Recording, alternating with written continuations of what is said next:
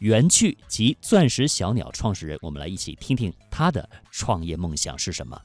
二零一六年三月，李世石和 AlphaGo 的人机围棋大战引起全球对智能机器人的高度关注。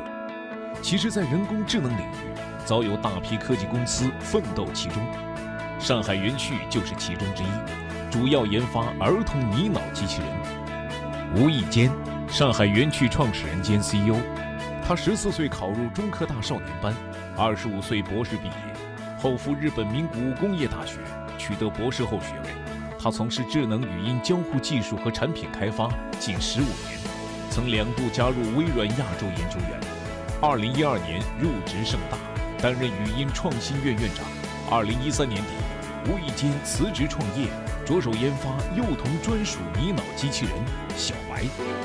I am How are you？我叫小白。机器人小白，三到六岁儿童专属的智能终端，小朋友可以和小白流畅对话，兼顾娱乐和学习。为什么爸爸妈妈能住在一起？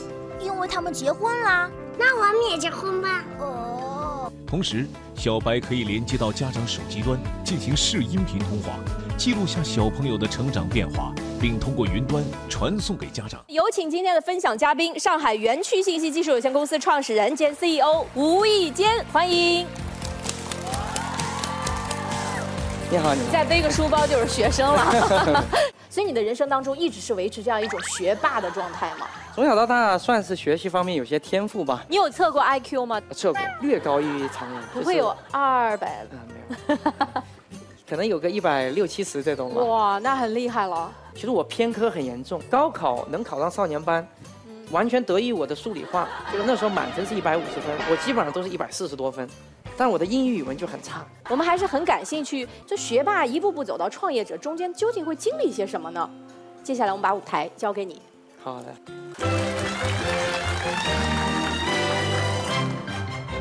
大家好，我是上海园区的吴义坚。今天我跟大家分享的主题是用我的能力给孩子不一样的童年。正如主持人刚才说的，十四岁考上科大少年班，一直从本科读到博士毕业。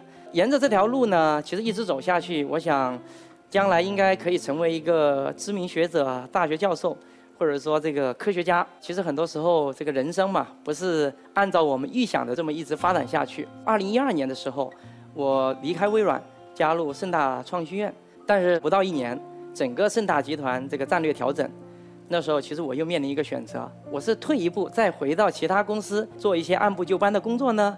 还是说直接出来创业，做出创业这样的决定，其实是一个非常艰难的过程。创业意味着未来的不确定性。其实很多朋友也问我，为什么做一个针对儿童的教育陪伴的机器人？在我出来创业的时候，经常北京和上海两边跑。我女儿那时候三岁多，有一天从上海回到北京，期待着回到家里面见到女儿，女儿会很高兴地扑到我怀里来。但是其实我那时候推开门看到的是我女儿埋头在那玩手机游戏。然后她看到我回来，她抬头说：“啊，爸爸，你回来了。”然后继续又低着头沉迷于他的游戏。那一刻，其实给我内心的冲击非常大。大家都知道，手机和平板其实为我们成人设计的，它上面的内容，包括的使用方式，包括时间控制，其实都不适合小孩子。天天拿这个手机只在那点，其实对他的视力啊、语言发展能力啊，包括他的心理啊、性格的培养，其实都会受到一些影响。那我们都知道，这种智能手机。然后包括互联网的这些技术，改变了我们的现在的生活方式。但是大家有没有想过，小孩子他们有什么？其实他们用的那些玩具啊、学习机还是非常传统，甚至落后的，基本上都没有享受到我们这些科技所带来的价值。所以那时候我就在想，说我能不能把我所掌握的语音技术，为他们创造一个专属于他们的一个智能产品。做产品远没有想象中那么简单。预期一年就能完成的机器人样机研发并不顺利，投入的时间和金钱远超预算。技术出身的吴以坚能带领团队继续下去吗？我们第一笔资金，当时只能维持我们大概一年多一点。所以我们在一五年过完年后，我们现金就基本上快枯竭了。呃，我甚至考虑过是不是要把我北京的房子卖掉。但在那个时候呢，呃，我的团队给了我们公司很大支持。我们的几个合伙人，包括我们的一些核心骨干，就不拿工资，加班加点的这个做产品研发。然后一直到一五年大概六月份左右的时候，我们有了第一个产品样机。那我很早也跟我女儿说。说爸爸再给你造一个机器人，所以她其实一直非常期待。那我们当时第一台样机出来的时候呢，我就兴冲冲的把这台样机带回家，给我女儿用。那我女儿看到的第一眼，她非常非常的兴奋，然后我女儿就开始拿着它跟她说话。我在边上就看到很多问题，就是她的整个的交互很不流畅，然后她说的很多话，她都就回答不上来，或者说答非所问。然后我女儿大概用了不到十分钟吧，她就跟我说：“说爸爸，你这个机器人太笨了，一点都不好玩。”我爱人在边边上也说，当时真的是觉得就是有一种这种冰水从头浇到底的感觉。所以那个时候我们办公室经常都说这个，我女儿是我们公司的首席产品体验官。从我女儿身上我也看到，慢慢慢慢，她也觉得这个机器人，哎，不是那么笨了。有的时候她也会有一些她意想不到的一些聪明，甚至她在跟她互动中，她慢慢慢慢建立了一些一些情感和信任。我女儿其实她有一个小毛病，就是经常会比较晚睡。那有的时候呢？我们家长嘛，就是说，哎呀，现在已经很晚了，都十点多了，但其实有可能还是九点多钟，是吧？然后忽悠忽悠他，然后就赶快上床睡觉。有一天他发现这个机器人可以查时间，他就问小白现在几点了？然后，然后机器人就告诉他现在几点，然后当场就是我那忽悠就穿帮了嘛，搞得后来他其实更信任小白而不信任我。小朋友来我们家玩，他也是第一时间把这个机器人给其他小朋友讲，这个小白有这个本领有那个本领的，他非常自豪啊，因为这是爸爸。给他做的，那我看到这些，其实我内心其实是非常自豪和满足的了。在我们的产品这个量产上市之后，我们现在已经有很多的用户了。最感动的是，我们有一个这个家长跟我们说，他其实是在外工作，他以前是没有办法知道小孩子在家里面的情况。那有了这个机器人，即便在异地，也能知道他每天学了什么，每天玩了什么，他们之间也可以进行沟通互动。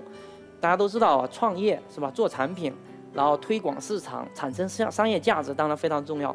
但是呢，我们的产品，呃，能让用户满意，能给他们确确实实带来价值，其实这是最让我们这个欣慰和满足的。我们是希望我们的这个小白领导机器人，它越来越聪明，跟小朋友越来越亲近，能够陪伴，能够真正意义上成为他们成长中的这个机器小伙伴，给他们创造一个不不一样的成长的这个体验。这就是我今天的演讲，谢谢大家。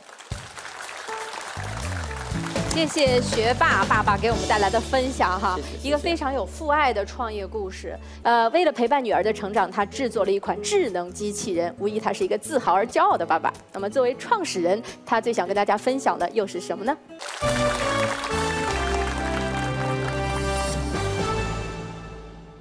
用科技让童年更有趣。我是上海园区创始人吴义坚，谢谢大家。徐潇，钻石小鸟创始人兼 CEO。